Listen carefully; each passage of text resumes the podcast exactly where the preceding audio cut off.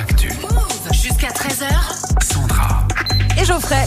Qui est avec nous comme tous les mercredis pour parler jeux vidéo. Aujourd'hui, euh, on parle déjà de la PlayStation 6. Bah ouais, on va passer à la 6 puisque ça y est, tout le monde a la PlayStation 5 qui est vachement facile à trouver. Hein. On déconne, hein, c'est toujours un enfer pour l'avoir dans son salon. Ah oui, c'est Alors c'est assez contradictoire hein, puisque Sony annonce un peu plus de 19 millions de consoles vendues dans le monde au 31 mars, ce qui est juste énorme. Mhm. Sauf qu'en un an, ils en ont vendu 11 millions. Alors à titre de comparaison, la PS4 c'était 14,9 millions à la même durée de vie, ce qui fait que PlayStation vient d'enregistrer sa pire année en termes de vente depuis 1997 au lancement de sa première console et c'est dû bien entendu à la Ouais. pénurie de semi-conducteurs qui est pas prête de s'arrêter. Bon, du coup, marre de parler des chiffres, ils annoncent la PlayStation 6 là? Ouais, alors ça s'est pas fait comme ça, on n'a pas d'infos officielles pour le moment, mais comme beaucoup de leaks et de rumeurs dans le monde du jeu vidéo, faut se tourner vers LinkedIn. Pourquoi? Bah tout simplement parce que ouais, les constructeurs, euh, les développeurs, les éditeurs vont poster des offres d'emploi très précises pour des postes et du coup bah les spécialistes derrière, ils amènent des conclusions. Là c'est AMD, hein, un constructeur de puces pour consoles sans rentrer dans les détails techniques,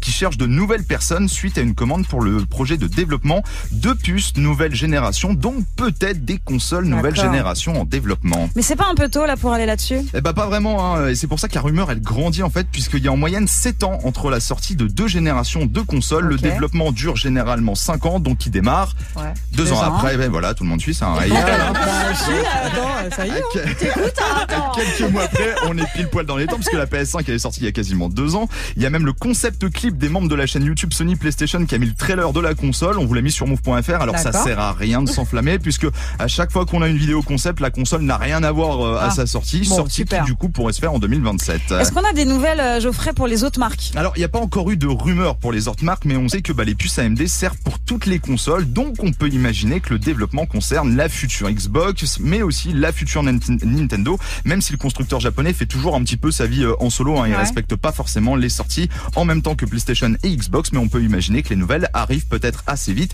Et puis, il faut pas oublier un truc, hein, c'est que avant on aura ce qu'on appelle les consoles mid-gen, c'est les versions améliorées des consoles, donc peut-être une PS5 ou une Xbox Series Pro entre guillemets d'ici là. Merci pour toutes euh, ces se infos. préparer à casser son PEL parce que Ah bah, Ah bah là, ça oui, c'est hein, clair. euh, hein. Elle coûtait combien la PS5 Oh Euh, ça, 400, ça, ça dépend de la 400, version, entre 400 De et Brady. 500, hein, ça Ouais. sortit. Entre 4 et 500 euros. Ouais, bah ça dépendait Ah ouais. de la version si tu prenais avec le lecteur ou sans le lecteur, Ouais, comme les ouais. Xbox. Ah, Ok. ah. Bon bah écoutez, hein, on, on Oh. peut payer en plusieurs fois ou pas Comment ça se passe Mais tout le monde fait ça maintenant. Euh, vous avez vu, tout le J'ai monde fait ça avec ma machine à laver, franchement on- c'est bien. hein, c'est un truc de hein. ouf Ouais, en ce moment. On fera qu'on fasse un sujet là-dessus. Non mais c'est vrai, il y a un truc à faire. Émission spéciale demain. C'est ça. Merci beaucoup Geoffrey. On réécoute comme date ta chronique sur move.fr et tu seras de retour demain. Oui,